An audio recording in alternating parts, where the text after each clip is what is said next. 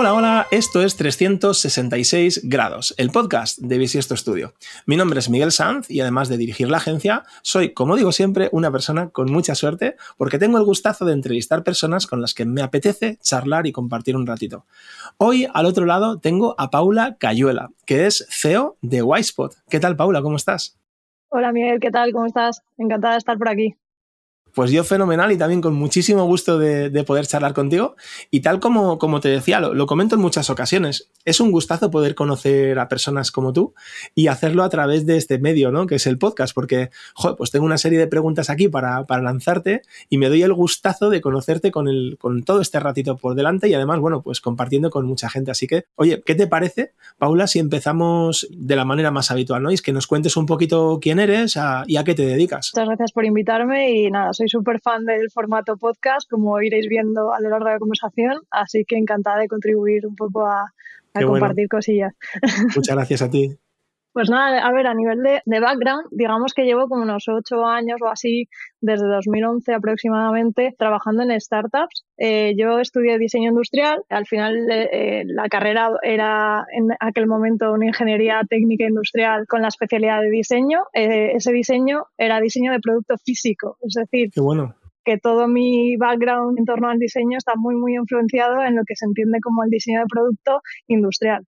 Claro, eso fue un poco lo que me llevó que cuando acabé la carrera en 2010, pues estábamos todavía por aquí en crisis y había muy pocas prácticas. Entonces, eh, yo lo que vi es que las prácticas que había, en concreto para esta carrera de diseño de producto, tendían mucho a que tú estuvieras haciendo como la parte más eh, hardcore, digamos, de 3D y cosas así, de diseños de otros. Vale. Total, que la carrera me abrió al mundo del diseño digital a través de conocer los programas de Adobe, que eran los que lo petaban entonces. Eso me flipó, digamos, y eso fue lo que me hizo decir, bueno, yo he hecho diseño de producto físico, pero yo prefiero estar haciendo producto digital, que por aquel entonces no se llamaba producto digital, pero ya te digo que por mi, por mi mindset de diseño que venía trayendo, yo dije, bueno, al final esto es algo que usa la gente y yo estoy haciendo el output final, ¿no? Entonces fue un poco lo que me llevó a, a intentar yo meterme en digital. Me fui a Londres por matar dos pájaros de un tiro ya que no había prácticas aquí, pues cogí, me fui para allá a encontrar mis primeros trabajos. Allí lo que descubrí fue el mundo de las startups, por aquel entonces era el boom, estaban eh, naciendo coworkings, startups pequeñitas y tal, eh, estaban sobre todo en la parte de Old Street y fui trabajando en algunas de ellas chiquitillas, chiquitillas y eso me abrió un mundo. Conocí también lo que era el diseño de UX. Eh, con el famoso libro de Don't Make Me Think, yo me lo leí entonces. Qué bueno. Y entonces eso como me fomentó un poco una rueda de seguir trabajando en startups y luego eso me llevó a que cuando volví de Londres, en Madrid, que yo soy de Madrid, aunque esté viviendo ahora en Valencia, me metí a una startup de reciente creación también de domótica. Luego, a partir de ahí, tuve la oportunidad de mudarme a Valencia, ahí sí que me desvié un poco y estuve un tiempo trabajando en agencia digital. Fue bastante gracioso porque al final el mayor cliente que tenía esta agencia era Belros. Entonces fue la primera vez realmente que usé mis habilidades de producto físico. Estuve eh, diseñando desde ilustración, pinilado de tiendas y tal. Eh, todo para un cliente que era Belros, que son la marca esta de chuches, así que era todo bastante, bastante divertido, eh, mucho kawaii, mucha ilustración, pero al final digamos que ese background de diseño industrial siempre me ha llevado un poco hacia la orientación funcional de las cosas que hago y no nunca estoy muy contenta solo haciendo cosas bonitas, ¿no? Claro, exacto. Entonces eso me llevó a meterme en, la primera startup donde yo considero que llevé desde, desde cero hasta, hasta mercado, digamos, el producto, que fue un marketplace de alojamiento para estudiantes internacionales. Digamos que surgió a la par que Spot Home para que os hagáis una idea del tipo de producto que era. Y nada, pues dábamos alojamiento, pues lo que ahora se lleva mucho por el tema de pandemia de vivir fuera, pues alojamiento de media estancia, que no es ni corto como Airbnb ni largo como cuando te alquilas a, largo plazo, ¿no? O sea, hipernicho. Claro, era, era justo el gap que había entre, entre lanzar un Airbnb, que, era, que ya existía entonces, pero bueno, aquí no había llegado del todo, que era, oye, yo quiero irme al extranjero y necesito vivir en algún lado, pero no es un alquiler a largo plazo porque son unos meses lo que yo estoy allí estudiando o haciendo un máster, ¿no? Entonces eso fue muy interesante porque estuve en un equipo muy pequeño, yo era la única diseñadora y tuve que lidiar con toda esa parte de cómo me organizo el, el, MVP, cómo partimos de ello y tal. Y luego ya, por resumírtelo brevemente, llegar un poco al momento actual, tuve la oportunidad de trabajar en Flywire, que es una fintech que se dedica a pagos para estudiantes internacionales, también muy relacionada con la anterior. Es de origen valenciano y tiene headquarters en Boston. Eso me dio la oportunidad de trabajar en remoto mucho antes de que la pandemia surgiera porque tenían el equipo de producto based allí en, Boston y el equipo técnico aquí en Valencia. Entonces, un poco eso estuvo súper súper interesante también. Y la verdad es que todo eso yo considero que me llevó a que me acabaran contactando tiempo después en el equipo de Mercadonatec. Me contactaron al principio del todo el proyecto, entré como la primera diseñadora, estaba todo por definir. O sea, al final, por daros un poco de overview sobre eso y luego ya lo podemos comentar más en detalle. Seguro. Ese MVP tenía dos retos, aunque que mucha gente tiende a, no ver uno de los dos. Por un lado tienes el digital, hacer una experiencia de compra lo más sencilla posible y interferir lo menos posible y dejar a la gente comprar tranquila, ¿no? Y por otro lado, eh, el, reto logístico. Actualmente, digamos, en el resto de España, que no está cubierto todavía por la nueva experiencia online, se sirven los pedidos desde tienda. Eso quiere decir que tú no tienes ni el espacio ni los medios adecuados para hacer unos procesos óptimos de montaje de pedidos y de envío. Total. Entonces, claro, al llegar al principio, cuando solo éramos poquitas personas y tal, pues tuve la, oportunidad de participar en ambas partes. Eh, por un lado está el client facing, ¿no? Pues estuve creando desde cero hasta, hasta que llegó un segundo diseñador la, experiencia de la aplicación y la web. Luego me pasé cuando lanzamos el proyecto a la parte logística. En la parte logística creé cinco de las siete aplicaciones internas que se llevaron a cabo para, pues sí, imagínate por encima, preparación de pedidos, eh, control de stock, dispatch, que es como, como eh, cómo sabes que los pedidos están listos para ser cargados en el camión. Para ser recogidos, eso es, claro. Claro, eh, digamos, todo el mundo del logístico, la verdad es que es una pasada. Y, y, me pasé como la mitad de esos cuatro años que pasé ahí digamos, volcado en logística. Dos, dos digamos, client facing, dos eh, parte logística.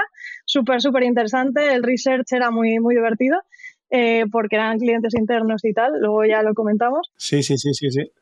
Y nada. Y luego ya actualmente lo que hice fue hacer freelance, digamos. Vale con Wasson, que era lo que me, habíamos comentado. Y a la idea de hacer freelance era un poco salir eh, un poco de trabajar por cuenta ajena, trabajar con otras startups, aprovechar toda esa experiencia que había ido acumulando, ayudando a diversos clientes y luego a la par, mientras iba fraguando un poco el proyecto en el que estoy actualmente, que es Wisewood. Que si quieres ahora un poco ya lo comentamos, que si no, me voy a ahogar.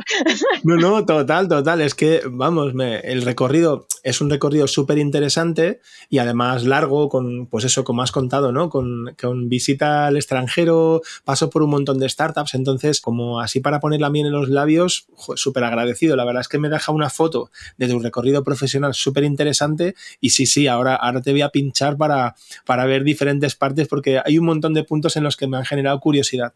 Eh, el primero, eh, bueno, yo todavía no nos conocemos, pero soy un cagazas. Entonces, eh, a mí me hubiera costado muchísimo tener que de repente dejarlo todo y, marcharme a, Londres, ¿no? Entonces, no sé si casi preguntarte a nivel personal, o sea, cómo, cómo fue ese, ese salto, porque lo cuentas como una cosa súper natural, supongo que ya pues lo, tienes como interiorizado, ya pasó, pero en el momento, o sea, ¿qué, ¿qué significa ese reto para ti? O sea, de repente simplemente lo decides y te marchas y no te cuesta nada, o te cuesta dejar las cosas atrás, o sea, ¿cómo vives eso? A ver, por un lado, 100%, o sea, me encanta que me hagas esta pregunta porque muchas veces al reflexionar sobre qué puntos, digamos, de mi trayectoria o mi experiencia eh, compartiría con otra persona que está empezando, sería uno de estos, de salir, salir de España cuanto antes, porque te abre muchísimo la mente. Qué bueno. ¿Y por qué digo esto? Pues por un lado está que por aquel entonces, cuando yo estaba en Madrid, la visión del diseño que se tenía desde aquí en España estaba mucho más atrasada que lo que pude ver allí en Londres.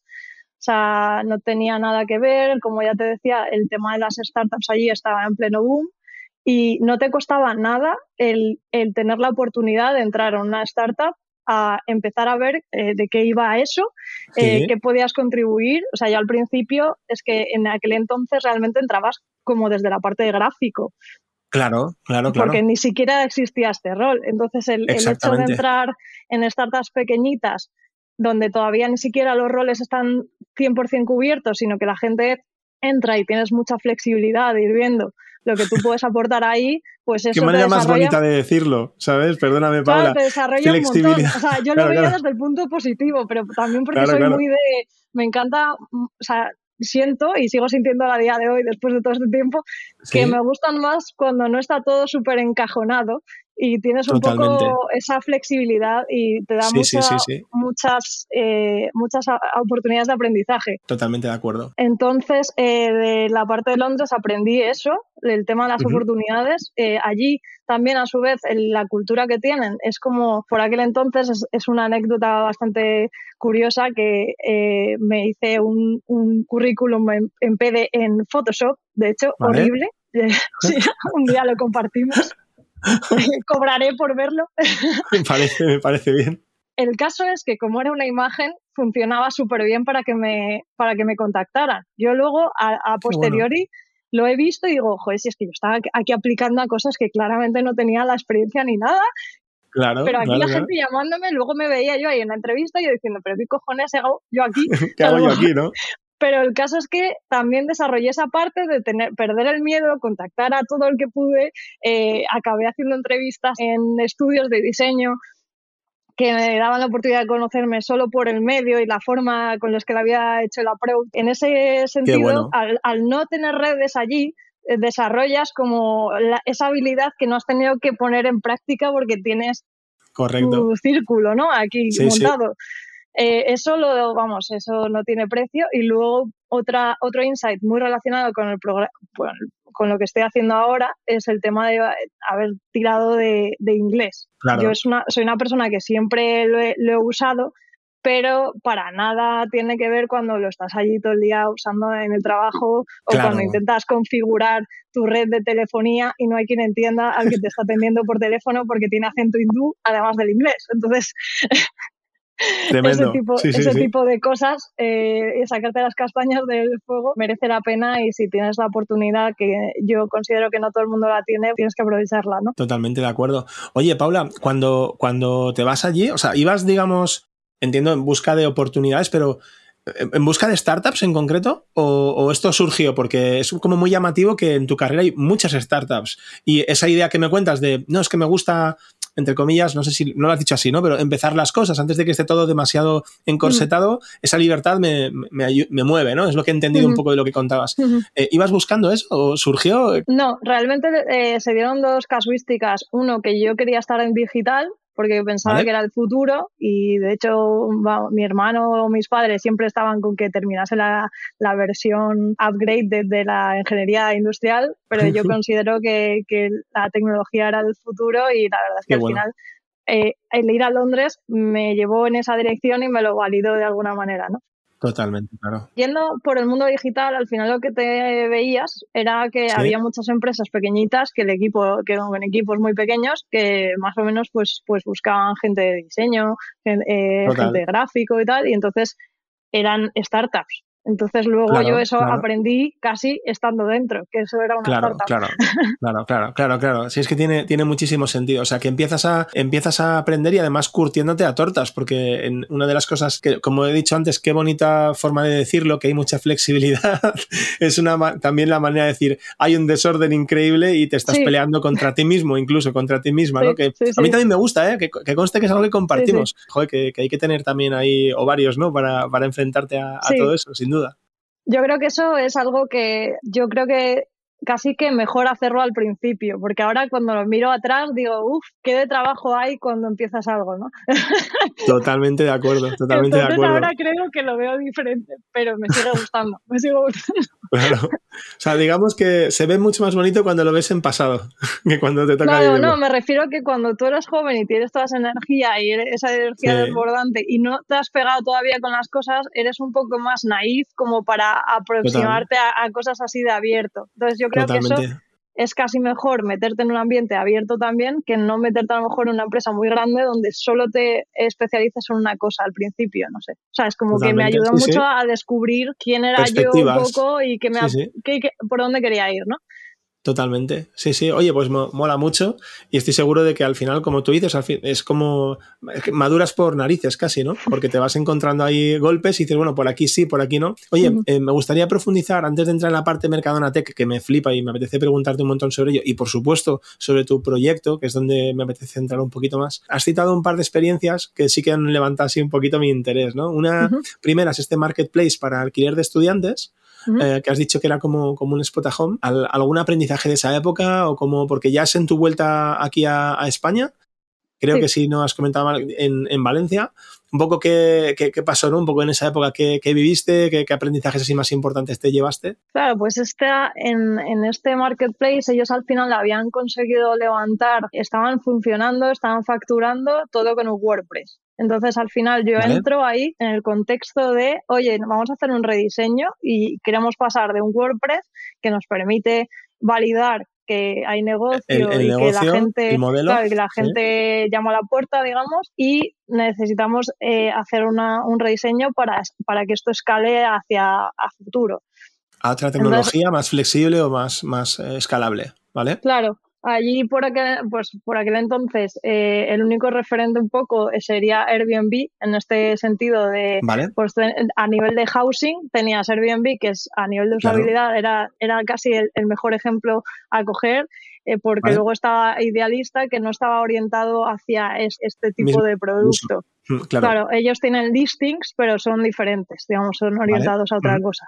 Entonces, eh, nada, aprendí un montón. O sea, yo en general eh, me encantan eh, los alojamientos y los pisos. O sea, me viene muy quizás de también de la parte de diseño industrial, que me encantan los muebles y, y, los, interiores y tal. Entonces, pues puede ser que venga de ahí el amor por los alojamientos. Qué bueno. Y entonces aprendí mucho de lo que son las diferentes formas de visualizar la información en base a el paso en el que está el usuario, digamos. Eh, hicimos, eh, por ejemplo, una feature eh, que era a la hora de visualizar las ofertas que había en el mapa. Era muy chulo porque a pesar de no tener a lo mejor tanto producto como los otros main players a nivel de enseñar resultados, conseguimos que a la forma de visualizarlo en el mapa pues pareciese que teníamos bastante producto. a pesar de... Y eso, quieras que no, nos llevó a tener todavía más cierres de, alojamientos. Entonces, por ejemplo, eso es una forma, una de las formas que diseño ayudó ¿no? a, generar negocio en este sentido. Qué guay, me encanta, me encantan esos pequeños, esos pequeños detalles. Claro, además que entras, es como un restaurante de carretera, ¿no? Dices, si está lleno será porque se come bien. Sí, sí, sí. es muy, muy parecido. Que al final nos llevamos a lo digital las cosas más, más normales, pero bueno, en digital siempre parece todo como con un halo más, pero me, gusta muchísimo. Oye, eh, has hablado antes de, tu carrera, has citado en varios puntos y además mira que te he cotillado, pero es algo que no, que no, he, caído, no he caído en mirar y eso se me ha pasado. Y, claro, oye, en esta parte de, educación, que ¿hay algo de lo que aprendiste que estás utilizando ahora? ¿Te ha dado una base que realmente te está sirviendo? Un poco por eh, entender cómo tu educación te ha podido marcar esa, no sé si hacer esa cama, ¿no? Sobre la que luego has podido ir creciendo. A ver, yo por ejemplo considero que a pesar de haber eh, cursado como muchísimas asignaturas troncales muy de ingeniería, eh, muy técnicas, creo que eso al final, viendo luego después a gente que a lo mejor ha estudiado otras cosas y tal, eh, lo que decías un poco de Londres. O sea, te da esa habilidad de partirte la cabeza para sacar las cosas adelante. Entendido. Claro, claro. Sí, sí. Sí, sí. Que eso ya te lo llevas, digamos, a todo lo demás que consigas sacarte, ¿no? Eso totalmente, está muy bien totalmente. O sea, al final tenías física, tenías matemáticas, tenías, eh, de hecho, di programación en Java y cosas así, eh, en papelito también, como los de informática. Wow. o sea, que en realidad, y luego no lo he usado como tal, pues no he tenido, o sea, siempre como que al dárseme bien la parte visual, siempre me han ido saliendo trabajos al respecto. O sea, yo siempre he tirado a trabajo en diseño porque era lo que me salía. O sea, no ha sido, o sea, siempre me ha encantado, pero ha sido una facilidad, ¿no? Para ello. Entonces yo creo que la parte de diseño industrial, eh, ahora ya hay carreras más enfocadas, pero sobre todo a nivel contexto, contexto, lo que hay que entender es que eh, por aquel entonces, que yo empezaría la carrera, yo creo en 2006, o sí, de 2006 a 2010 más o menos, tres años, a curso por año más o menos, te da esa versatilidad de sacarte cosas complicadas. Al final las matemáticas y lo que son las ciencias es otro tipo de lenguaje, eh, tienes mucha abstracción, o sea, yo creo que te amuebla mucho en, al pensar eh, diferente y al enfocarte a cosas complejas. Eso, eso yo, yo lo considero así. Y luego la parte de diseño industrial es que yo siempre pongo de ejemplo como uno, por ejemplo, de los pilares, digamos, o de los ejemplos que más se dan en el diseño industrial como buen ejemplo de diseño, es la silla Zonet, ¿no? Que es un diseño que se creo que son 58 millones a nivel de métrica me van a bailar seguro, pero son, se han vendido millones y millones de, sillas con ese diseño y se siguen vendiendo a día de hoy. Y es de 1800 y pico, si no recuerdo mal. Sí, que es, esta silla típica de restaurante, ¿verdad? Que tiene el, eh, como la banqueta redonda, las patas redondeadas también y que se vende por piezas. madera combada que se vende por piezas. Digamos, fue el primer IKEA, eh, el diseño IKEA, eh, se vendía por piezas. digamos, con es un diseño que para cuando la gente no entiende qué se entiende por diseño, yo siempre pongo este ejemplo porque digamos que cristaliza, digamos, que se hizo una innovación a nivel de procesado, o sea, la madera entonces antes no se combaba, estuvo investigando formas de combar la madera para poder hacer ese giro, ese giro en una sola pieza, eh, optimizó en ese sentido para que tengas las menos piezas posibles en la silla. Luego quiso quitar, eh, eh, optimizar el número de tornillos, entonces la hizo desmontable para el tema del transporte, para que entrasen más sillas en cada camión por llevarlas plegadas y que se plegara en casa. Entonces, todo ese diseño, o sea, digamos que simboliza muy bien qué es diseño y, y cómo si tú lo integras en el producto, luego te afecta en todo lo demás, que, suele ser business en general. Entonces, eh, yo eso a mí me marcó muchísimo a cómo entiendo yo que debe funcionar el diseño, que luego, ojo, que eso es muy complicado de hacer.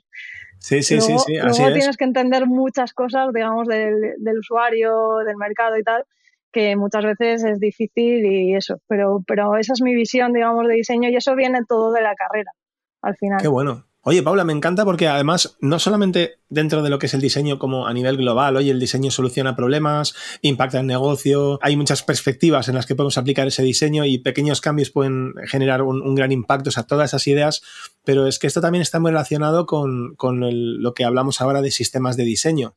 ¿No? Es como cómo convertimos nuestros diseños de, eh, hablando de lo digital, diseños de interfaces, cómo los eh, dividimos en módulos, componentes, átomos, en pequeñas piezas, lo que hablabas de los tornillos, de que si la madera está combada, de que si lo podemos plegar, ¿no? Para eh, tener un repositorio único en el que tenemos todas las piezas de nuestro puzzle, con las cuales luego podemos construir lo que nos venga en gana, ahorrando un montón de tiempo y dinero, igual que con la silla se ahorraba en transporte, en espacio, ¿no? de almacenamiento y además que te permitía tener recambios, ¿no? Pues una cosa muy parecida. Entonces, es algo que me encanta y además eh, yo creo que era la llamada antes de entrar en, este ratito contigo. Justo estaba intentando explicar un poco a una persona la importancia de los sistemas de diseño y ponía el mismo ejemplo que acabas de poner tú, así que qué, divertido, la verdad, que como, qué chulo como lo has contado. Sí, sí. No, total, has hecho un símil perfecto de, según lo estabas contando, me estaba viniendo a la cabeza, claro, es que la, la parte del respaldo pues sería como, oye, pues esta es la pieza que programan para hacer X cosas y no 20 piezas diferentes, sino una bien hecha. Ya está. Exactamente. Esta es parte y no, y no profundizo más, pero bueno, es que me sale la vena del día a día. Eh, claro, si mientras estás diseñando tienes en cuenta que lo que estás diseñando eh, vaya a formar parte de tu portfolio, oye, pues, pues, pues fabuloso, ¿no? Pero si estás pensando en que lo que estás haciendo tiene un impacto, como tú decías, en un montón de áreas y casi siempre al final en business, porque business es quien paga y si paga es porque algún beneficio le damos y si no, no nos paga. Entonces, si tú estás diseñando y estás pensando en, oye, ¿Cómo impacta esto en desarrollo? Tengo aquí una card, una simple tarjeta en la que, simple, ¿no? Entre comillas, que luego son horas y horas para hacer una tarjeta con una información coherente que encaje en el usuario, que sea funcional, ¿no? Y mira que se han diseñado. Pero imagínate que quieres hacer una tarjeta con una, con una información. Y en otra página, en otro apartado de mi aplicación, tengo otra tarjeta que tiene una información distinta. Oye, ¿realmente hace falta que sean dos tarjetas distintas? ¿Hace falta que una persona de programación luego venga y haga cada tarjeta de una manera? ¿O ya podríamos estandarizar dentro de esta tarjeta cómo se muestran los elementos solucionar bien para ambas situaciones y que se, tras, que se traslade a un desarrollo de una única tarjeta con dos variantes, es que estás ahorrando. Y dices, joder, tío, pues qué pesado, te estás ahorrando media hora de desarrollo. Ya, pero me estoy ahorrando media hora de desarrollo hoy, más eh, media hora cada vez que haya que hacer una tarjeta nueva, si, si al final la podemos resolver con la misma, y si tenemos en vez de una interfaz, tenemos 15 en la que aparece esta tarjeta, pues a lo mejor nos hemos ahorrado un pastizal, ¿no? Así con un ejemplo súper cutre de algo que no va a ningún lado y tal, ¿no?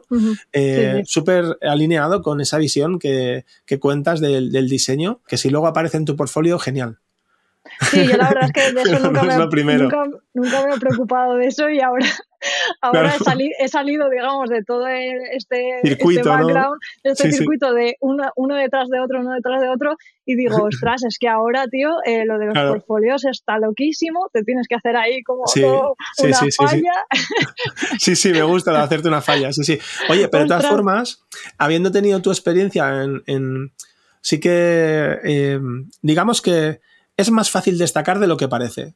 Ese sería como mi, el insight, como la idea principal, ¿no? Es más fácil destacar, es algo que pienso de verdad, de verdad. Nos llegan cuando ponemos una oferta de cualquier tipo de puesto, menos de desarrollo, que siempre cuesta un poco más, por lo menos últimamente, siempre llegan muchos perfiles. No digo que sean los perfiles perfectos para nosotros, ni que nosotros seamos perfectos para, para ellos y para ellas, pero es verdad que llegan muchísimas personas pidiéndote de, si abrimos una oferta, imagínate que llegan 800 currículums en, yo qué sé, 4 o 5 días, una semana, que es bastante normal, lo difícil que es encontrar a 5 que realmente solo con la manera de escribir, cómo te escriben o lo que te mandan y demás, realmente te estén llamando la atención, que a lo mejor luego no encajan contigo, pero es, muy difícil encontrar ese, ese, destello, ¿no? Entonces, si tú has sido capaz de hacerlo antes, ahora con tu recorrido serás capaz de hacerlo según las veces que necesites. Es algo que no todo el mundo tiene a su alcance, por lo que se ve, porque parece que debe ser más difícil de lo que me parece a mí, porque ya te digo que nos resulta muy difícil encontrarlo. Así que nada, ánimo máximo, que es fácil destacar. Sí, bueno, yo como tip, por si esto sirve a alguien, eh, diría que, o sea, no, no creo que haya tenido tanta experiencia al final como podéis tener vosotros, porque no he hecho tanto hiring al final. Fui haciendo hiring hasta que ya, eh, en el caso de Mercadona, eh, pues lo llevó otra persona. Otra persona. Pero, pero realmente creo que se basa más en lo que cuentas y cómo lo cuentas, o sea, en, recortar, en contar poco, pero lo que tienes que contar, yo creo, que, en, poner demasiadas cosas. O sea, al final yo creo que esto es como diseño de producto, pero aplicada a portfolio, ¿no? Claro, exactamente. ¿Quién lo va a recibir? ¿Qué crees que puede serle interesante como para conseguir que te abran la puerta y seguir contando más. Al final no es un, cuéntalo todo, es un eh, oye, pues quiero hablar con esta persona, me parece que tiene algo interesante que nos pueda aportar aquí. Eh, incluso hay una cosa, mira, hablando de lo de Londres, hay una cosa que aquí no se estiraba tanto, creo que ahora como la gente está más acostumbrada a aplicar a, empresas externas eh, internacionales, que es el tema de la cover letter. La cover letter, al final, muchas veces yo creo que abre más puertas que, o sea, yo creo que se debe, no sé cómo lo hacen en Spotify y todos estos sitios, pero me da la sensación de que se leen primero la cover y luego ya se miran el troncho que envíes de información y cositas de estas, ¿no? Eh, en esa cover sí que es súper importante que te hayas hecho todo un research de qué puedes aportar toda esa empresa, qué crees que están haciendo, qué cosas incluso a lo mejor se te ocurren como usuario, como tal, que se podrían mejorar. O sea, cosas como que se vea que te has tomado interés, que no estás aplicando a, cañonazos a todo lo que ves. Totalmente, totalmente. Eso, eso para mí, vamos, ya te digo, a mí es que me llamaban de cosas que digo, si es que no tenían que haberme llamado, si es que yo... eso, eso al principio, ¿no? Diciendo, yo no entiendo nada, pero oye, yo voy a ir, practico el inglés y luego ya veremos. Totalmente. Pero oye, voy a, voy a hacer un, un símil con lo que cuentas. Si yo soy copy, me dedico a redactar y te mando un correo para aplicar a un trabajo y luego con faltas de ortografía, es, eh, para mí es la misma sensación que si yo diseñador, si soy diseñador o diseñadora, tengo que entender qué es la esencia de las cosas para comunicar mejor y no soy capaz de entender cuál es mi propia esencia para comunicarlo mejor. Entonces, digamos que siempre es mucho más difícil, casi siempre, hacerlo para uno mismo que para alguien de fuera, ¿no? Esto pasa casi en cualquier ámbito de la vida porque la introspección no es, no es sencilla. Mirarse al espejo no es fácil, pero realmente quien te va a contratar está como esperando esto, ¿no? Si no ves que esa persona está sabiendo verse al espejo y contártelo y sacar lo esencial, es muy, muy complicado. Oye, nos hemos desviado, pero además súper bien, porque me encantan estos temas, pero no me quiero quedar con las ganas de preguntarte, como te decía, por la experiencia con por tu paso por Mercadona Tech. Ya has contado alguna cosita antes, ¿no? Experiencia larga, casi desde, desde el inicio. Pero, joder, me da como muchísima curiosidad. Has comentado que había dos áreas en las que habías trabajado, si no, lo he apuntado mal. Una tenía que ver con la parte de cliente y otra con la parte de logística.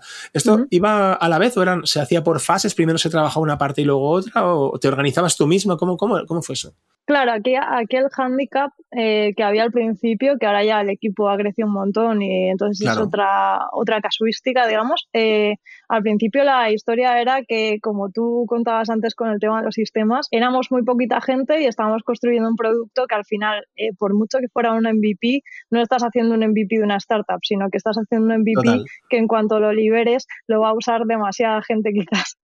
Entonces tiene que estar todo bastante bulletproof, ¿no? Entonces, ¿Eso eh, qué implicó a nivel de diseño? Yo estuve sola como un año y pico haciendo toda la base, digamos, de, del MVP sobre ese, ese primer Mucha responsabilidad, ¿eh? Sí, yo ahora lo pienso digo, igual me habría cagado ahora mismo, pero, pero ya te digo que la juventud tiene esa, esa parte de, sí, total. Sí, sí, sí, sí. Ahora mirando atrás, digo, hostia, eh, igual te, viniste un poco arriba, pero bueno. No, no, a mí me parece genial, o sea, pero, pero es verdad que es mucho peso. fue una oportunidad que, que, la verdad es que no lo vi venir, fue una de esas cosas que, o sea, me contó Juana directamente el proyecto, eh, por cómo me lo contaron, yo dije, esto va a ser una cosa súper grande aquí en España, yo tengo que estar ahí. Eh, no sé por dónde va a salir la cosa, tanto por mi lado o en general, si lo conseguiremos llevar a buen puerto, pero oye, yo lo voy a intentar, ¿no? Y entonces fue un poco ese, ese mindset aventurero, quizás el que, el que me metió en este proyecto, luego la gente que hay dentro eh, es increíble. Eh, eh, pude trabajar de mano a mano con Javier Querol, que ahora está de, de Head of Product, con José Agüera, que también es un encanto y es un grandísimo profesional. Qué guay. Y, la verdad es que me lleva un recuerdo súper bonito de toda la experiencia y algo que, pues, lo típico de lo que dices tú, ¿no? Una experiencia que ya no te quita nadie, un tren que o lo coges o no lo coges, ¿no? Totalmente de acuerdo, sí, sí. Y Paula, en la parte de, por favor, corrígeme si en alguna de las suposiciones que hago me voy de madre, porque claro, no lo viví, pero entiendo que hay una parte seria de research, de investigación, de a ver, ¿dónde me estoy metiendo? ¿Qué tengo que resolver? O a lo mejor ya tienes una idea de qué tienes que resolver, no lo sé, ahora me cuentas. Y a partir de ahí ves cuál es la mejor manera y entonces no sé si haces entrevistas. O sea, en esa fase de research, ¿cómo lo enfrentabas tanto de cara al cliente final? si fue el caso, como de cara a ese cliente interno? A ver, aquí el tema de cara hacia el depende de la etapa que estemos hablando, cambia mucho. Eh, te, lo desgloso un poco. O sea, al principio, como íbamos un poco a nivel de MVP por temas internos, eh, digamos, ya íbamos como teníamos que haber salido ayer, como quien dice. Ya. Y era un e-commerce, que también es una cosa que tampoco es rocket science, sino que es más bien hacer las cosas bien, como decíamos antes.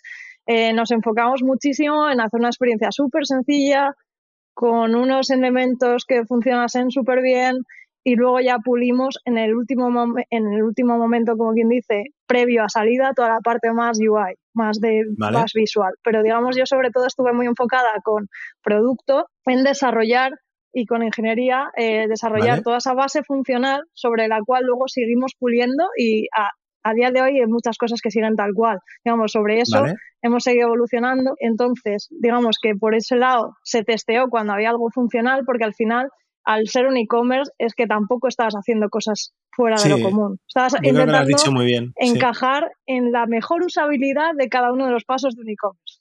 Correcto. por otro lado, para los que no están tan metidos en el mundo, a lo mejor, de los supermercados y tal, ¿Sí? Y eh, Mercadona tiene unas 8.000 referencias versus un Carrefour o un tal que tienen 30.000, cosas así, ¿no? Entonces, a pesar de eso, 8.000 son muchas. Entonces, son muchas, sí. La forma de mostrar el producto y de luego, sobre todo, eh, cómo el diseño apoyaba ese mantenimiento de la información del producto era muy importante. Entonces, eso también condicionó mucho la ficha de producto que se mantiene hasta ahora. Eh, uno de los insights que se sacó, creo que lo contaba José Agüera en alguna de las charlas de, de, alguna de una charla de producto famosa que se hace en Madrid, ProductConf creo que era. Nada, simplemente a, la hora de mantener la información de producto, al ser alimentación es súper eh, importante que la información esté actualizada no vaya a ser que tú cuando compras online estés comprando pensando que, pensando que lo puedes consumir cuando no y los packagings van cambiando, las composiciones también, entonces mm, eh, se trabajó mucho de la mano, por ejemplo, eso con el, con el equipo que mantiene las, las fotos de producto, eh, va actualizando todo el tema de los cambios de packaging y tal, y entonces por eso se enfocó todo alrededor de la imagen, porque así te enfocas en que la imagen siempre sea la del producto que tienes abajo en el, en el, en el warehouse, ¿no? En, la, en el bloque logístico. Entonces, eso, por ejemplo, es uno de los ejemplos de cómo el diseño tiene que apoyarse de todo lo que hay por detrás, de todo el proceso que tienes que apoyar también. Tú no puedes hacer algo en diseño que luego no se vaya a poder mantener por los equipos que lo trabajan, ¿no? Entonces eso ata muy bien con luego la parte de research de usuario interno que le, que le llamamos, ¿no? Que es la parte de todos los usuarios que trabajan en el bloque logístico. Cómo les apoyas a la hora de trabajar, eh, a la hora de montar pedidos. Todas las herramientas internas eran custom.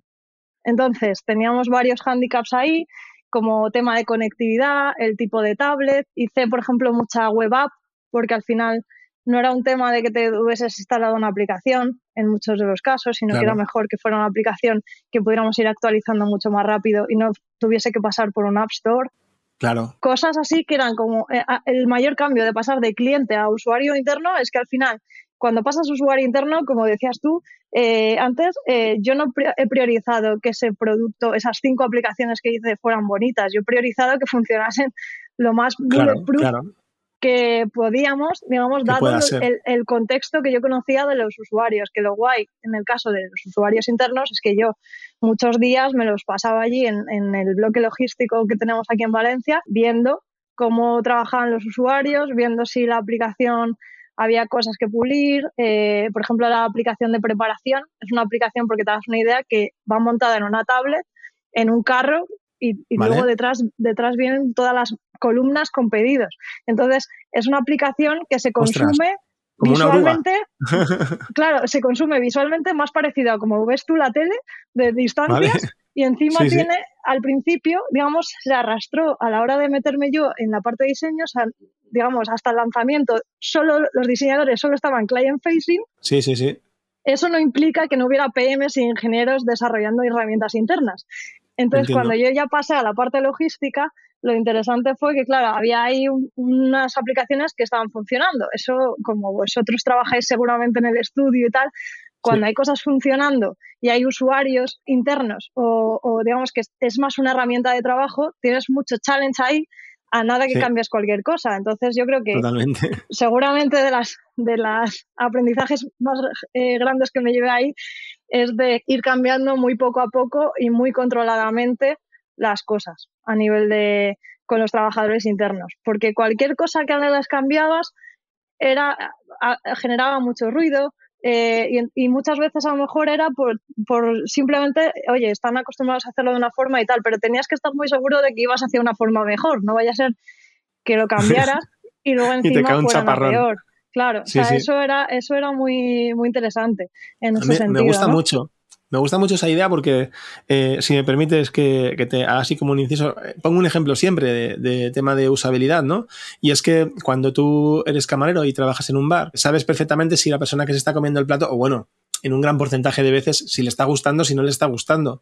Mm. Eh, incluso sabes si a alguien se le ha caído un tenedor al otro lado de la sala.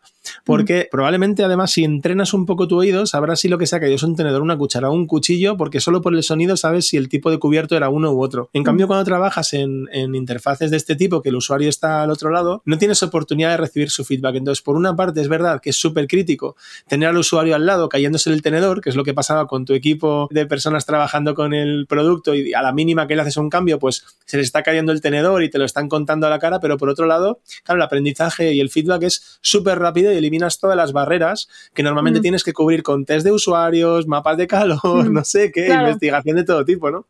Por eso te decía que para mí cambiaba mucho la forma de hacer research, ¿no? Porque en, en la parte de cliente eh, se cuida muchísimo a las clientes en Mercadona, tú no puedes contactar a, las, a las bravas, claro, tú no puedes contactar y marearles para cualquier cosa, o sea, eh, se intenta eh, medir los test de usuario bien para usarlos sabiamente, digamos, y no hacerlos en vano, digamos, y luego por el otro lado el usuario interno tienes esa ventaja de poder estar, pero al mismo tiempo están trabajando. Entonces tú tampoco vayas a frenarles porque ellos también tienen sus propias métricas internas de, oye, tú tienes que hacer X pedidos y tal. Entonces, molesta, pero, o sea, era más casi lo que yo lo que se llama ¿no? en research field, field studies, ¿sabes? Pues tú podías ir ahí a observar y, y, simplemente observando muchas veces sacabas muchísimo porque muchas veces el ruido que se generaba por algunas cosas eh, te ayudaba a verles trabajando sin más para descartar si ese feedback era ruido simplemente de por el cambio y luego se pasaba o, realmente está generando un problema. Claro, exacto. O sea, era algo con lo que se chocaban en cada pedido que estaban preparando, cosas así. O sea, era muy interesante por eso, o sea, fue muy chulo en ese sentido. Que, pues no, no me extraña. De hecho, Mira, me tiraría preguntándote sobre la experiencia de Mercadona un montón de tiempo. Nada, yo te recomiendo, sobre todo porque, a ver, tengo un montón de gente súper top que sigue, que sigue dentro del proyecto. Eh, yo creo que te lo deberían contar ahora a ver cómo ha evolucionado todo y tal. Paola. Pues me apunto, me lo voy a apuntar. Que sé que, te, gusta además traer eh, expertas y diseñadoras. O sea que sí, sí, así es. ¿Cómo has dicho el apellido? Paola Fusco. Fusco. Venga, pues apuntado. Paola, si nos oyes, vas a recibir un mensajito. Eso seguro. pues muy bien. Ah, Oye, pues. Eh, así es. Oye, Paula, muchísimas gracias por este recorrido. Me ha encantado y ya te digo que profundizaría más porque hay muchos detallitos del trabajo del día a día que, que, que me parecen súper interesantes pero eh, el tiempo pasa súper rápido y sé que tienes ahora mismo una aventura propia que has emprendido hace, si no me equivoco, como más o menos medio año, eh, por ahí andará. y el proyecto se llama Wisepod o Wisepod para la gente que mm. pronuncia como yo, que, es, que somos de, que no hemos pasado una época en Londres, ¿no? Y me gustaría que, nos cuentes qué, es, qué, es esto, por qué te has liado. vale, pues os, cuento ahí poquito a poco, de si no, si me como algo me vas preguntando. Venga, trato hecho. Wisepod nace un poco de la, de la necesidad, un poco lo hemos comentado antes, ¿no? Yo considero que soy muy lectora, entonces una de, mis eh, motivaciones para aprender inglés en, en, un principio, mucho antes de llegar a salir a Londres, era, era poder consumir contenidos que yo veía que no estaban en español. Esto, digamos que eso me lleva pasando toda la vida y entonces es un poco lo que me ha llevado a tener ese, ese skill del inglés que para mí es uno de los que más puertas te puede abrir y hoy más aún, digamos, en día, ¿no? En este contexto como Y en nuestro mundillo, además. Exacto. No obstante, no todo el mundo tiene esa capacidad y ni ese tiempo ni esas oportunidades para poderlo aprender bien. Entonces, yo sigo diciendo que lo aprendamos, pero aún así, eh, al final, eh, la idea de Wisepod es poder poner eh, al alcance de la mano de la gente que no tiene el nivel suficiente como para sentirse cómodo leyendo o escuchando en inglés, ese conocimiento que a día de hoy todavía no está en español. Porque te hagas una idea, al final, eh, haciendo research de mercado, el 3,8% del contenido online está en español, solo el 3,8%. Mientras que hay como unos 560 millones de hispanohablantes online, eh, online no, en general, perdón. Sí, sí, y, sí, y luego, por otro lado, o sea, aparte de esa dicotomía, está el nivel de inglés medio de los hispanohablantes, que viene a ser medio bajo. Entonces eso te acaba pintando... No me lo imaginaba, ¿eh? Es, es, una cosa que yo he vivido, he visto dentro de tech, porque al final yo de la gente con la que me relaciono, oye, tiendes a pensar que todo el mundo habla bien inglés, pero no, no sigue, no todavía, eh, eh, quizás somos los que más en general, pero aún así me sigo encontrando a gente, de hecho tengo varios beta testers que trabajan en startups conocidas que usan Wisepod eh, y entonces al final la idea de este app, que es una app, es una app de contenido en el cual tú puedes encontrar contenido curado de blogs y newsletters que estaba originalmente escrito en inglés, pues lo traduzco al español y lo convierto a formato audio. Wow, o sea, estás haciendo tú en este caso, de momento, digamos todo, ¿no? O sea, es eh, un emprendimiento al día de hoy unipersonal. Sí. Paula, o así. ¿Ah, sí, sí. Y, joder, eh, Que, enhorabuena, enhorabuena por eso, porque es, locura más. Joder, para traducir todo eso entiendo que es mucho tiempo. Supongo, corrígeme, ¿te habías creado a lo mejor algún tipo como de archivo y poco a poco has dicho voy a aprovecharlo así? ¿O desde cero tuviste la idea y has empezado desde la nada a traducir eso? Porque es una locura. Claro, eh, durante el año este que estuve de freelance, yo esta es una idea que se ha ido como fraguando, es una idea que tiene mucha relación un poco como ves con mi, background y todo lo que he vivido. Siempre he leído, he leído muchísimo y luego al final, luego haciendo research, me fui encontrando con todo este mercado. Entonces al final lo que he hecho es centrarme a la hora de curar, empezar a curar contenido para hacer esta beta he empezado por la vertical de tech, que es la que mejor conozco y por tanto en la que mejor soy ahora mismo a nivel de curación, ¿no? Obvio. a nivel de contenido, he ido cogiendo dentro de esa vertical de tech eh, subcategorías como producto, eh, tecnología, diseño, user research. He metido una de inspiración porque ya también hay muchas cosas que se hablan en tech, pero que no son de ninguna subcategoría concreta, sino que es un poco un mindset, ¿no? Vale. Y entonces todo eso eh, lo, voy curando poco a poco. Realmente yo no tenía una base de artículos recopilada, sino que pues yo he leído, he leído mucho, he rescatado muchos de los que he leído. Es, al seguir leyendo, ahora mismo estamos en un boom de creadores de contenido. Entonces, claro, ¿qué pasa ahí? Que por un lado tienes un montón de información que no tenías antes. La gente que crea contenido es muy buena condensando información por escrito, pero al mismo tiempo al ser, eh, creo que eran 7,5 millones de blog posts se crean al día, ahí se está generando al mismo tiempo un problema de, discovery. Entonces, claro, claro, entonces de ahí la parte de curación. O sea, al final yo no, no considero que tenga a día de hoy, como todos los blog posts que no te puedes perder, lo estoy generando esa base, esa base de, blog posts, ¿no? Pero eh, ya con eso estás añadiendo mucho valor. De hecho, haciendo research, eh, ya os digo que es que hay gente en Estados Unidos ya viviendo solo de hacer curación.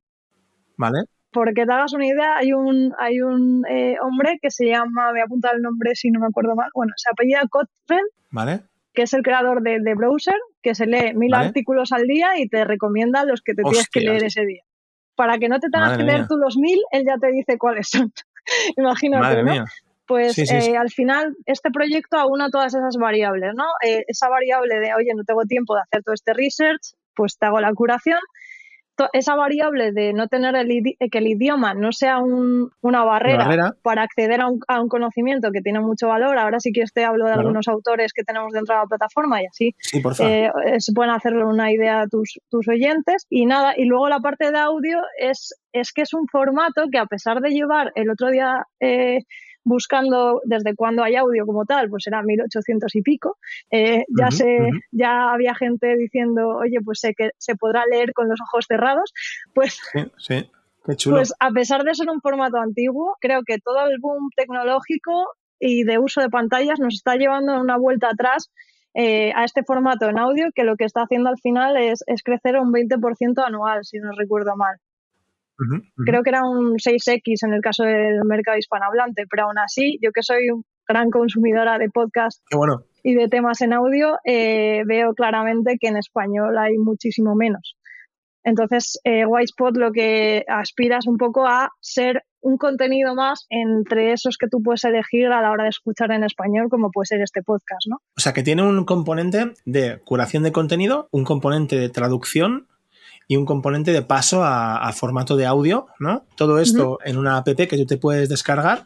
Eh, es válida, lo puedo descargar si tengo Android y si tengo iOS, no hay problema. técnicamente, técnicamente me vas a preguntar el tema técnico o no. Sí, sí, se puede contar el stack o si son nativas o no, o, cómo lo resuelves, porque siendo solo tú me parece una locura todo. Sí, al final eh, también tenía muchas ganas de, entrar en todo el tema de eh, no code, o sea, lo que es la aplicación la he hecho desde software no code eh, pero este software te genera eh, aplicaciones nativas. Aplicaciones nativas. Muy bien. Entonces, es, por ese lado, ese es el stack. Y luego, a nivel de procesado de información, la curación la hago yo, pero luego eh, uso software de terceros que usa inteligencia artificial, tanto para la traducción como para la conversión a audio. Lo que hago es entre, entre, una, entre la traducción y la conversión a audio, hago una capa personalmente que es de, revisión. para que las expresiones y las cosas que todavía la inteligencia artificial no llega, claro, eh, traducirlas de tal forma que en español Qué bueno. sea realista, digamos, ¿no? Qué bueno. Me encanta. Mi, eh, claro, todavía no nos conocemos. Mi, madre es traductora eh, jurada de, de, inglés-español, y bueno, también de francés, pero jurada de inglés. Y claro, te puedes imaginar lo que es ver una película subtitulada eh, o, traducida o un libro con ella. Eh, siempre, joder, esto está mal traducido, no, esto es. no en plan de mal, a veces sí de mala leche, ¿no? dices, joder, no se ha tenido el cuidado, se deja traducido de una manera literal y no se entiende el significado de lo que había detrás, ¿no? Entonces, esa capita que le das, que será muy costosa, entiendo que aporta un valor súper importante a, bueno, pues a que luego el texto o el, contenido en audio en este caso pues sea guay.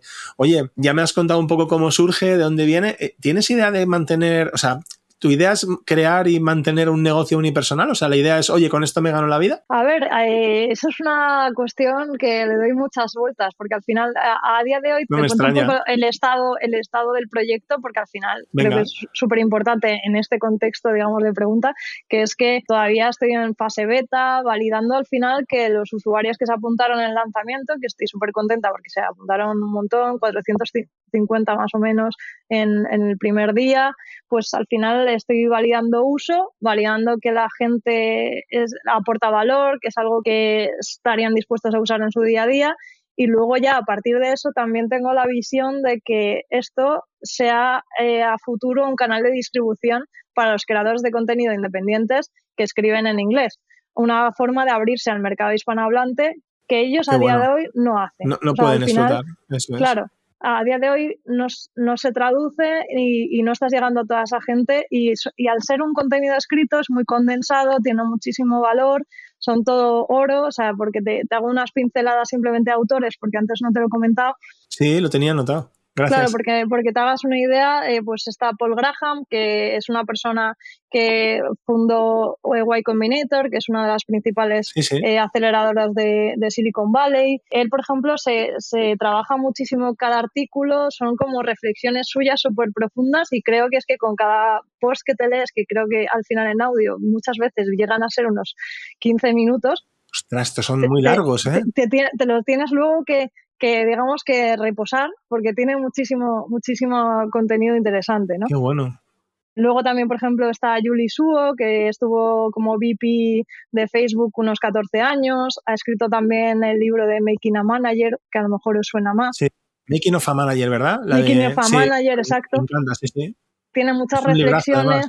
claro, el libro está fenomenal. Y luego, además, está escribiendo eh, reflexiones también súper interesantes y claro, una persona con su trayectoria resulta muy interesante escuchar todo lo que tiene que decir, ¿no? Eh, vale, pues otro autor que os recomendaría también y que tenemos en Wisepot es Ken Norton, que al final estuvo liderando producto en Google, eh, pasó también allí unos 14 años trabajando en productos como Google Docs, Calendar y al final una cosa que descubrí investigando contenido sobre él es que uno de los posts que escribió hace 10 años definiendo el rol de Product Manager, fue uno de los que influyó eh, en cómo entendemos a día de hoy el, rol de Product Manager, cosa que es una cosa que, me flipó y os, recomiendo muchísimo que, escuchéis ese, ese, blog post porque está, está muy, muy chulo. Y luego, por último, por destacar así también a otra mujer experta, eh, destacaría a Teresa Torres, que eh, tiene muchísimo contenido enfocado al Product Discovery. Tiene un libro también muy bueno y los artículos son chulísimos, muy enfocados a User Research, a cómo encontrar el espacio de oportunidad. Tiene un libro que se llama Continuous Discovery Habits, que la verdad es que está muy bien y bueno, y todos los artículos que tenemos también en Wisepod, ¿no? Qué chulada. Joder, vaya, así como, como pequeño, no sé cómo decirte, como abanico, me parece una locura. Yo me voy a apuntar, ¿eh? voy a poner el, link en el, el, link en el podcast, igual que pondré el libro también este que, has comentado de Making of a Manager, que me ha gustado mucho, lo voy, a, lo voy a dejar colocado, pondré el link de a Wisepot. Y, joder, no sé si a ti se te ha pasado el tiempo tan rápido como a mí, porque me apetece seguir aprendiendo y preguntándote cosas, pero ya estamos cerquita, cerquita, cerquita de, de cumplir una hora. Eh, de conversación que se me ha pasado como un suspiro. Y te quiero preguntar, antes de terminar así como última pregunta, si te animas a, lanzar dos, tres aprendizajes de esta etapa en concreto como pues liderando el proyecto, ¿no? Porque mm. sí que antes nos has tirado algunas, algunos aprendizajes que hablabas un poco salir cuanto antes a viajar fuera, perder el miedo a las entrevistas, aprender inglés, ¿no? Como en la parte más de diseño, que pregunta que me había guardado yo para hacerte, pero ya nos has tirado ahí cositas. Y en la parte de esta de, pues no sé si decir como fundadora eh, o como emprendedora, ¿qué es lo que, así dos, tres cositas que crees que, bueno, pues que te llevas en la mochila o que otras personas podrían tener en cuenta? Pues a ver, yo creo que sobre todo cuando emprendes y al final eh, tú eres el principal... Eh, eh, trabajador todavía de la empresa y, estás emprendiendo por tu cuenta solito, digamos, eh, lo que estoy viendo es que una cosa que me ha sorprendido, que yo, por ejemplo, siempre he trabajado por cuenta ajena porque quieras que no, te es más fácil decir, oye, pues si, me han cogido es que creen en mí, entonces será que algo les puedes aportar, ¿no? Entonces, eh, contra todo pronóstico, o bueno, yo era una cosa que al final no la había visto venir así de clara, digamos, Claro. Me ha llamado la atención que cuando tú emprendes tienes que tener todavía más fe en ti y en lo que crees y en lo que estás haciendo que cuando trabajas para otros incluso. Me encanta el punto. Entonces creo que quizás por eso lo haya estado postergando, a pesar de ser una cosa que siempre he querido hacer, porque mi padre siempre ha sido empresario, entonces siempre he tenido como ese run run de tener algo mío, ¿no? Qué bueno pero digamos que sentía como que no iba a ser capaz sin experiencia en cuenta ajena, cuando en el fondo no tiene nada que ver. Porque totalmente, totalmente. Me parece buenísimo y además, joder, siempre al final es que creo que los aprendizajes más importantes tienen que ver con el crecimiento personal. Y este es uno clarísimo. Eh, confianza en uno mismo. me encanta, me encanta. ¿Y te animas a algo? ¿Se te ocurre alguno más? Sí, también diría que a nivel de trabajo, cuando, cuando no estás trabajando para otros, quizás cobra todavía más peso el que tú te conozcas y sepas eh, cómo gestionar tu tiempo y cómo sacarte el máximo partido de las horas dedicadas y tal. Por ejemplo, una de las ventajas que tienes como fácil. Claro, una de las ventajas que tienes como emprendedor es que tienes más control de tu tiempo, que es algo que a mí me apasiona, pero al mismo tiempo tienes que ser como suficientemente organizado como para decir, bueno, pues eh, voy a sacar no sé cuántas horas de foco en estas cosas, me voy a plantear esta semana sacar estas cosas, que es una cosa que cuando vas a tope en startup también pasa, porque si no es como que te arrolla todo ese, ese ritmo frenético que se lleva en startups, a diferencia a lo mejor de gran empresa. Pero como esto no pasa porque depende todo de ti, pues no tienes ninguna prioridad a no ser que tú te la pongas. Entonces, claro, digamos, se cambia un poco y, es una de las cosas que, que, estoy practicando y que me está viniendo genial, ¿no? Qué bueno. Joder, pues ya te digo, o sea, dos de dos, dos relacionadas con la gestión personal. me encanta y además me, intentaré aplicar también un poco, ¿no? Confianza en uno mismo y mm, no sé cómo decir, ¿no? autorregularse, entenderse, conocerse, eh, saber dónde están tus límites y, entender cuál es la mejor manera de organizar tu, proyecto. Me ha encantado, Paula. Estamos ya en la parte final y tengo, creo que ya te lo he chivado antes, tengo unas preguntas rápidas para conocerte un poquito mejor. ¿Te animas? A ver, lanza. Venga, ahora debería sonar así como un redoble o algo así como emocionante y entonces vamos a 3, 2, 1. ¿Comida favorita? Comida favorita, los gnocchi al pesto. Uf, ¡Qué buena elección! ¿Hobbies? Eh, leer. ¿Lo que más te gusta de la gente? Eh, la empatía. ¿Y lo que menos? Eh, uf, esa me cuesta más. Quizás el no escuchar, que es una cosa muy complicada en general. O sea, yo también me la aplico. Total. no sentirse escuchado es como muy triste. Sí, sí. bueno, va muy alejado de lo que es la parte que te gusta, que es la de empatía, ¿no? Si no, ni me escuchas, pues. Sí, a lo mejor ha ido todo por ahí. claro, sí, sí. Oye, ¿y un lugar para visitar? Eh, a ver, voy a tirar para Londres porque es mi... Hay gente que le gusta más, gente que le gusta menos, pero me, encanta perderme, perderme por allí. Tiene muchos sitios escondidos. Qué bueno. Eh, ¿Nos recomiendas una peli, un libro o algo? ¿Una serie, lo que tú quieras?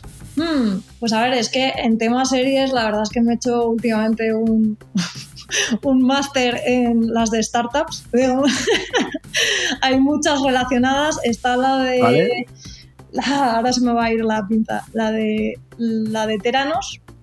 Vale. Que es eh, algo de Blood, no me sale el nombre ahora. Eh, yo no me lo sé. Por Blood o algo así. Si no, luego te las paso para que las pongas en, Venga. el link. Pero vamos, hay una como centrada en la experiencia de la CEO que montó Teranos, que al final fue un poco raro todo. Eh, luego también está la gente de WeWork, También hay una relacionada que te pasaré el nombre, es que yo con los nombres se me van muchísimo. Oye, yo soy igual que tú y me viene fenomenal que me lo mandes, porque si no, además ya me ves que estoy intentando apuntarlo aquí y lo voy a apuntar fatal, así que genial. Entonces, eh, ¿vale? mira, esa sí, me acuerdo porque es relacionada, se llama We Crash. O sea, en plan, nos la pegamos, vale. básicamente. Vale. Y, y, cuál más? Y la de Fire Festival, la verdad, un documental bastante curioso sobre eh, las tres son un poco relacionadas, ¿no? Son, me llaman mucho la atención porque son empresas como que lo han, han llegado a un nivel de que los conocía todo el mundo, les, les invirtió más gente. Y también ves como los diferentes tipos de CEOs que se han llevado durante una etapa. También hay otra que te pasaré relacionada con Uber que va por el estilo. Parece como si cierta etapa de startups hubiera generado que los CEOs eh, hicieran demasiado el fake it until you make it, quizás, y vendiesen, las cosas por encima de las posibilidades, ¿no? Un poco linkando a lo que me preguntabas antes de, oye, pues siempre tienes como CEO esa decisión de ¿vas a ir por el capital riesgo o vas a intentar hacer como un bootstrap yo de momento me inclino más por el bootstrap, pero nunca sabes un poco qué es lo que te va a hacer para que no muera la startup, ¿no? Entonces es interesante esas series por, por eso, porque es un poco las decisiones y tal y son curiosas pues me, las anoto y espero si te animas a pasármelas, si no te lo recordaré para dejarlas para todas las personas que nos oyen ahí en las, en las, eh, en las notas del podcast. Tengo una última sobre el libro, como ya tengo el de Making of a Manager, me lo guardo y si alguien quiere contenido increíble, pues Wisepot, que se apunten a la beta y ahí hay contenido chulo, así que no digo más. Eh, la última pregunta que tengo es, si no fueras, y claro, aquí puedes, puedes decir diseñadora de producto o fundadora de, de Wisepot, ¿qué, ¿qué harías? ¿A qué te dedicarías? Pues es curioso que la preguntes, porque últimamente con todo el tema de, o sea, al final al pasar mucho del día a día eh, dedicada a, leer, me fijo mucho en cómo escriben eh, los autores, voy, voy reconociendo ya cómo escribe cada uno, las diferentes formas de y tal. Y es una cosa que siempre me he sentido como que me gustaría a lo mejor escribir más, pero no lo he hecho nunca. Esto es una cosa, hace poco eh, escuchaba en algún sitio algo así como, yo es que quería ser escritor, pero no escribía nunca, ¿no? sí, sí, sí, sí. Se puede aplicar a, casi cualquier cosa en la vida, en realidad, ¿no? Claro, me hizo gracia esa frase porque, claro, yo siempre, o sea, soy, muy de leer, entonces también me gustaría saber escribir, pero como claro, claro. No, soy buena, a lo mejor pues dices, no me atrevo, ¿no? O me da vergüenza lo que vaya a decir.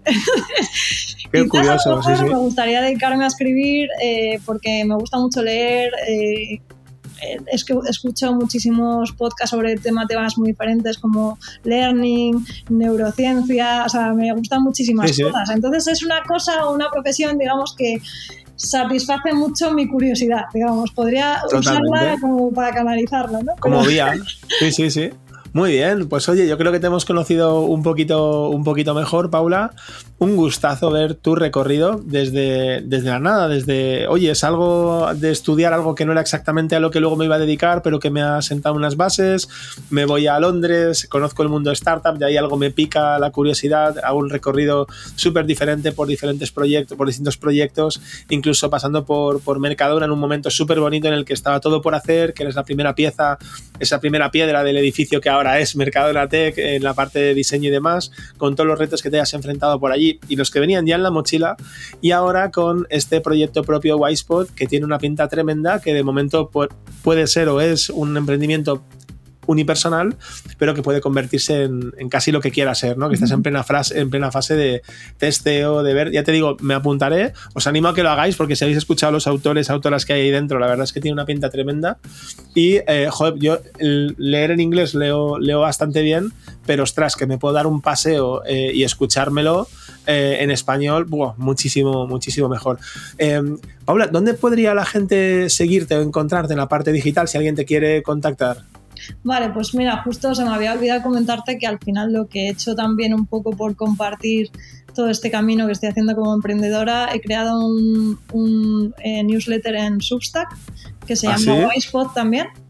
Eh, donde voy compartiendo cada semana pues eh, aprendizajes, métricas, cositas que voy aprendiendo también sobre, sobre el proyecto incluso voy compartiendo artículos de los que tenemos, eh, los que voy subiendo básicamente a, la aplicación. con una, breve reseña y tal. Entonces, eh, por ahí es por donde, como ves, estoy canalizando un poco el tema de escribir. Muy bien, muy bien, muy bien, muy bien. Y, la verdad es que estoy muy contenta porque me, me obliga un poco a, a, extraer esos aprendizajes semanales, a compartir los artículos que, estamos, eh, que estoy subiendo. Eh, y, la, y, estoy contenta porque yo pues, soy totalmente nueva en esto de las newsletters como autora, digamos, y tiene un ratio de apertura bastante bueno, de 46 a 60, entonces la verdad Muy bien, sí que es bueno, sí. Muy contenta. Muy bien, joder, pues se nota que esa parte de curación de contenidos se te da bien y la escritura también, porque a la gente además si no le gusta cómo lo, cómo lo cuentas, mm, se acaba marchando. Fíjate que ahora que lo has dicho, digo, a ver si voy a ser tan desastre de estar suscrito y ni haberme enterado como para contártelo desde el principio. Lo voy a comprobar luego y si no me suscribiré, ¿eh? o sea, prometido. Eh, un suscriptor además de los de apertura. Oye, muchísimas, muchísimas, muchísimas gracias Paula por venirte y por compartir todo tu recorrido, tu experiencia, tus aprendizajes. Además, joder, hay algunos ahí que quedan como perlitas muy ligados a la parte también de crecimiento personal, que son aquellos que, yo creo que luego nos pueden valer a, cualquiera. Eh, experiencia súper chula, basada en el, mundo del diseño y este emprendimiento me, gusta. ¿eh? Aparte de la parte estética, lo tengo aquí abierto en otra pantalla, eh, me gusta mucho la propuesta, ya te digo, me meteré para ver qué, qué se cuece por ahí dentro. Y oye, muchísimas gracias de verdad por haberte venido, por haber dedicado este ratito y por haberlo contado así tan abierta y honestamente, que, que ha sido un gustazo. Nada, gracias a vosotros y nada, cualquier cosa, por aquí estoy, en Twitter también, Paula barra baja Cayuela, o sea que cualquier cosa me, me escribís. Muy bien, muchísimas gracias. Lo colocaremos todos esos links que nos has pasado también de tu proyecto dentro del, al final en los comentarios del podcast. Y bueno, pues mi momento ha llegado, el momento de un poquito spam. Eh, sabéis que todos los martes publicamos un podcast tan chulo como este, con gente increíble como, como Paula, con historias como esta. Eh, también los miércoles procuramos hacer un directo en Twitch analizando una página web, muchas veces un e-commerce, que comentaba antes Paula que no es rocket science, pero es verdad que a veces se hace difícil eh, hacer algo realmente memorable y bueno, pues gracias a esos análisis aprendemos cómo lo hace gente increíblemente buena y también vemos qué cosas se pueden mejorar. Y por último, pues aparte de que os animéis a, sumaros a esta newsletter de, de Paula, wisepod.substack.com, tenéis a Recursia, que es una newsletter que mandamos cada 15 días con recursos chulos eh, y en un tono también especial. Muchísimas gracias por haber llegado hasta aquí, por haberme aguantado y sobre todo por haber disfrutado de la experiencia de Paula. Paula, muchísimas gracias. Gracias a ti, Miguel. Nos vemos pronto. Chao, chao. Chao.